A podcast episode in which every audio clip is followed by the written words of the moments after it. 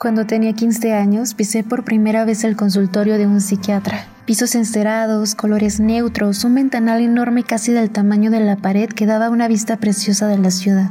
Era casi reconfortante. Mientras esperaba que el psiquiatra dejara de escribir en su portátil, me gustaba observar el cielo, las nubes, los edificios y a las personas que se veían diminutas desde aquella altura. Andrea, tú tienes trastorno de impulsividad, recuerdo que dijo mi doctor un rasgo de la personalidad caracterizado por la reacción desmedida e inesperada ante cualquier situación. Cuando cumplí 17 años pisé por segunda vez el consultorio de un psiquiatra. Estaba tan deprimida que sentía que el dolor me iba a explotar del pecho. Las pastillas y el alcohol eran mis compañeras de aislamiento. El cigarro me sabía calma y la soledad era mejor que cualquier ser humano. Me sentía demasiado atormentada por mi familia, por mis relaciones, por mi cabeza y por mí misma. Por fuera no parecía una chica que estaba a punto de romperse, pero por dentro yo ya estaba rota. Algunas cosas que pasaban por mi cabeza a manera de recuerdos eran más sueños que me hacían dudar de que si realmente ocurrieron. Me dijeron que yo estaba demasiado triste, algo así como un trastorno de tristeza. Los impulsos por sentirme bien me llevaron a lastimarme. No había aprendido a abrazar mi cuerpo hasta hace poco, cuando después de verle tan vulnerable le prometí ya no fallarle. Cuando cumplí 19 años las cosas comenzaron a tornarse más difíciles. Yo ya tenía trastorno de ansiedad generalizada, consumía pastillas de manera irresponsable y prefería beber alcohol que comer debidamente.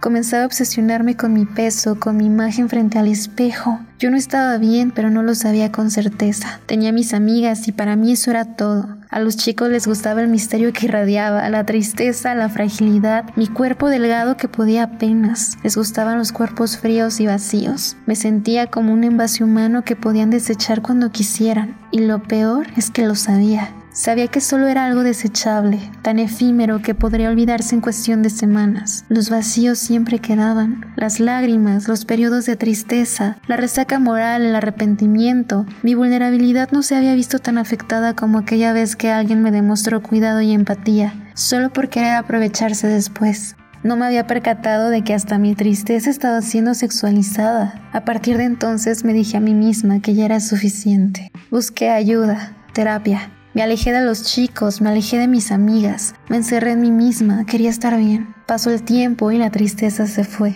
pero en su lugar el enojo se abrió paso en mi vida, el desinterés y la indiferencia. Lloraba escondidas e intentaba refugiarme en cosas que no me hicieran tanto daño. Jamás supe controlar mis emociones y no sabes lo difícil que es estar con alguien que no sabe controlarlas. Yo no tenía intenciones de generar vínculos porque sentía que podía lastimar a cualquiera que se me pusiera enfrente. Me gustaba estar sola, hacer las cosas sola. No necesitaba a nadie porque me tenía a mí.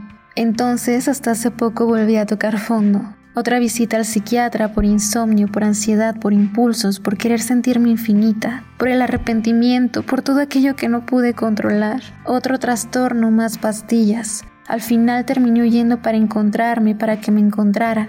Me sentía deshecha. Ahora tenía otro nombre, ya no era impulsiva ni ansiosa, ni siquiera depresiva. Incluso es algo que me cuesta decir en voz alta y que me cuesta aceptar. Y lo sé, estoy consciente de que hemos de dejar de satanizar las enfermedades mentales y que hemos de empezar a verlas como algo que pasa con frecuencia. Pero qué difícil es mirarse al espejo y convencerse de que serás normal algún día. Yo no me siento normal ya que no creo poder algún día despertar sin dejar de sentir que el pecho se me hunde y que posiblemente hoy me siento increíble y asombrosa, pero que mañana al despertar hubiera deseado no hacerlo.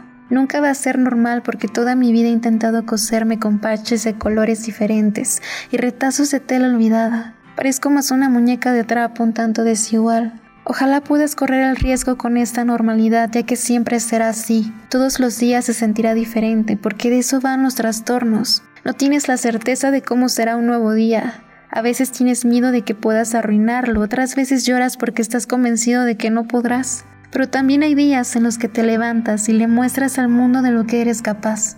Los trastornos duelen, pero yo creo que si dejamos de verlos como una enfermedad y más bien las escribimos como un rasgo de nosotros, todo puede ser diferente.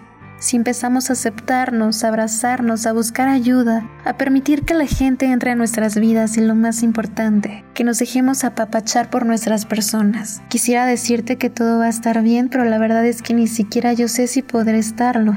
Ojalá pronto pueda dejar de sentirme culpable por todo lo que me pasó y ojalá pronto puedas dejar de sentirte culpable por todo lo que te pasó. Cuenta tus historias, cuéntalas como tú quisieras contarlas. Habla de lo que te lastimó y habla de ti como aquel protagonista de esta vida que saldrá adelante y que tendrá su final feliz. No todo es gris, todos tenemos una historia que contar. ¿Cuál es la tuya? Anne Márquez.